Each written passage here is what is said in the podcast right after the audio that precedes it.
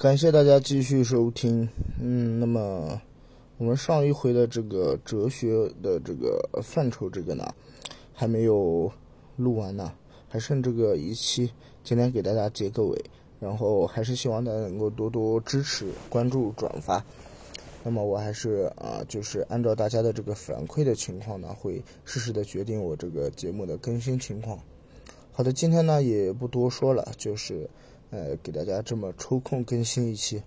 那么上几期节目呢，我们已经把这个范畴理论呢，可以说是已经进行了一个比较系统的这样一个整理，呃跟这个梳理。那么到今天呢，就到最后一期了。那么在第一期节目中，其实我也预告过，那么最后一期的这个标题呢，就是关于这个数学范畴，也就是在数学领域的这样一个范畴概念，可以说是范畴理论在啊当今或者说当代的一个就是比较新、比较前沿的一个啊这样的一个理论范式或者是一个理论研究。嗯，好的，给大家讲一下这个，跟今天给大家唠唠这个内内容啊。啊，从这个数学理论来讲呢，这个范式啊，这个范畴理论，它是抽象的处理数学结构以及结构之间联系的一门啊数学理论。它呢以抽象的方法来处理数学概念，并将这些概念呢形式化成为一组组的这个对象和态设。有些人呢也开玩笑的将其称之为一般化的一个抽象的废话。它出现在很多数学的分支中，以及理论计算机科学和数学物理的一些领域。啊，那我们得唠一下这个。怎么说呢？就是唠一下这个数学史的内容呢。啊，有位著名的这个两个数学家，分别叫做塞缪·艾伦伯格和这个桑德森·麦克兰恩。他们在这个1945年呢，最初提出了这个代数拓扑学的概念。那么这个研究范畴呢，它就是试图以这个公理化的方式去抓住各种相关联的一个数学结构中的共同结构，并以结构间的这个结构保持函数来将啊此结构或者彼结构之间呢这个相关性呢关联起来。因此呢，对这个范畴理论啊进行一个系统化的研究呢，它将会允许任何一个此类数学结构的。普遍结论，它有范畴的这个公理啊当中去证出来。你们可以考虑下面几个例子啊，首先是由这个群，呃群这个概念我就不给大家解释了，这个太简单了。这个群呢，它所组成的这个类 GRP 啊，它呢包含着所有具有群结构的对象。那么要证明有关群的一个定理呢，就可以由此公理呢进行一个逻辑的推导啊。我们来看一下，由公理中呢可以立即证明出群的单元。单位元是呃这个唯一的，不止呢专注于有特定结构的这个个别对象，比如像群上。那么范畴论它会着重在这些对象的态设，态设也就指这个结构保持映射的这样一个过程中呢，经由研究这些态设，可以学到更多关于这些对象的这个结构。以群为例，其态设呢就为群同态。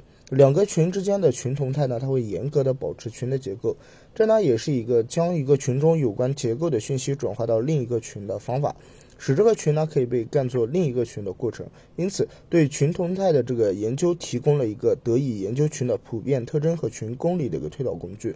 类似的研究呢也出现在其他许多数学理论的这个分支当中，比如像拓扑学当中对于这个拓扑空间的连续映射的研究，呃，这个。相关的范畴呢就被称为 TOP 这个 top，以及对流性的光滑函数的研究等。啊，接下来我们给大家讲讲几个这个数学范畴啊学当中的这一些呃重要的概念。首先是函子，函子的意思其实就是嗯再抽化再抽象化一次，范畴本身呢它是为数学结构的一种，因此呢可以寻找在某一意义之下会保持其结构的一个过程。那么这一过程呢就被称之为函子。函数的函，那么函子呢，将一个范畴和每个对象和每一类的范畴的对象呢关联起来，并将第一个范畴的每个态设和第二个范畴的态设相关联起来。实际上呢，既也定义了一个范畴和函子的这样一个范畴，它的原件呢就是范畴。范畴间的态设呢为函子。经由研究范畴和函子呢，不只学习了一类数学结构，以及在之间的态设，还学习了在不同类型的数学结构之间的关系。这一基础概念呢，首次就出现于刚刚在开头提到这个代代数拓扑之中。不同的这个拓扑问题呢，可以转换至通常较理解的这个代代数问题之上。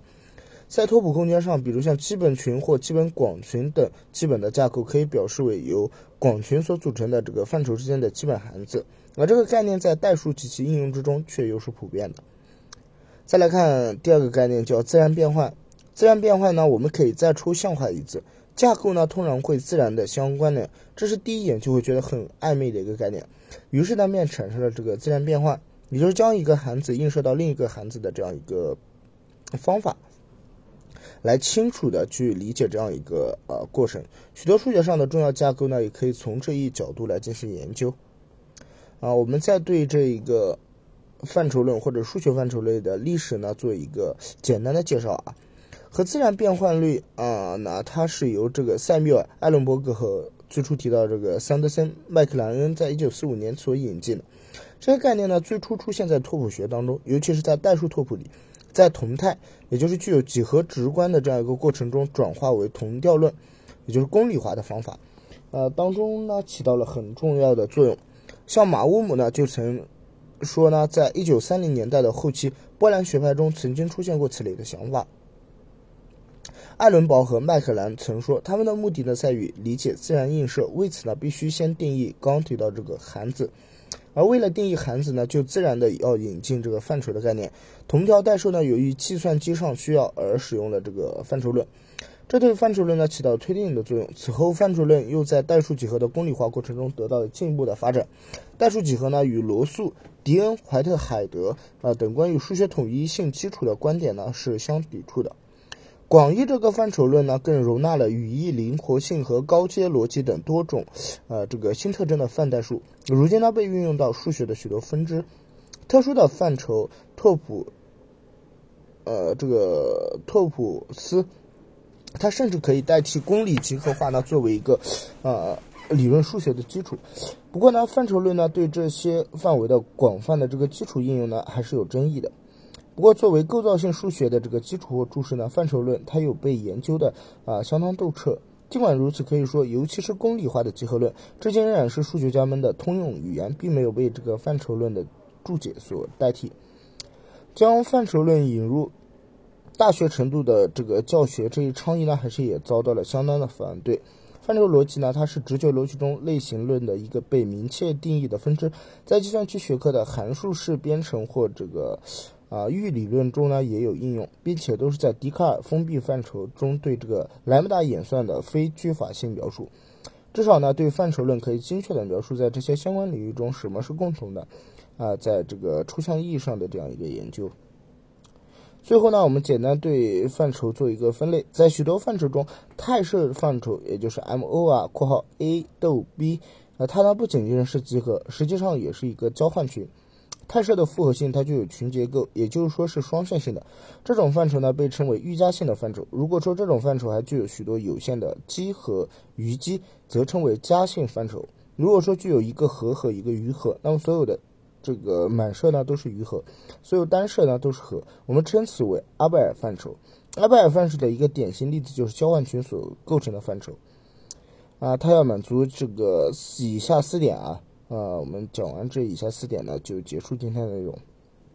首先，一个范畴它被称为是完备的。如果所有极限都存在，那么集合、交换群和拓扑空间的范畴则是完备的。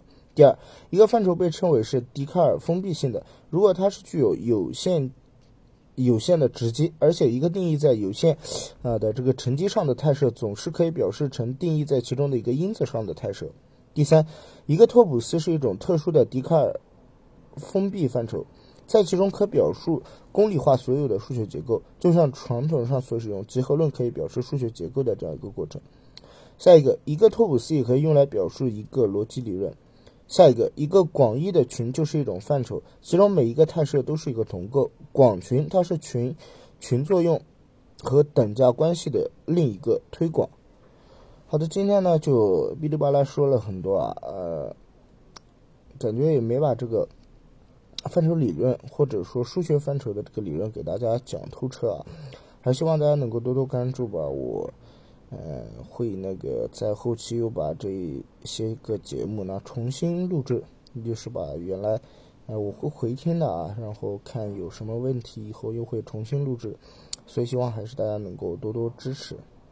好嘞，今天的节目就到这里，感谢大家的收听。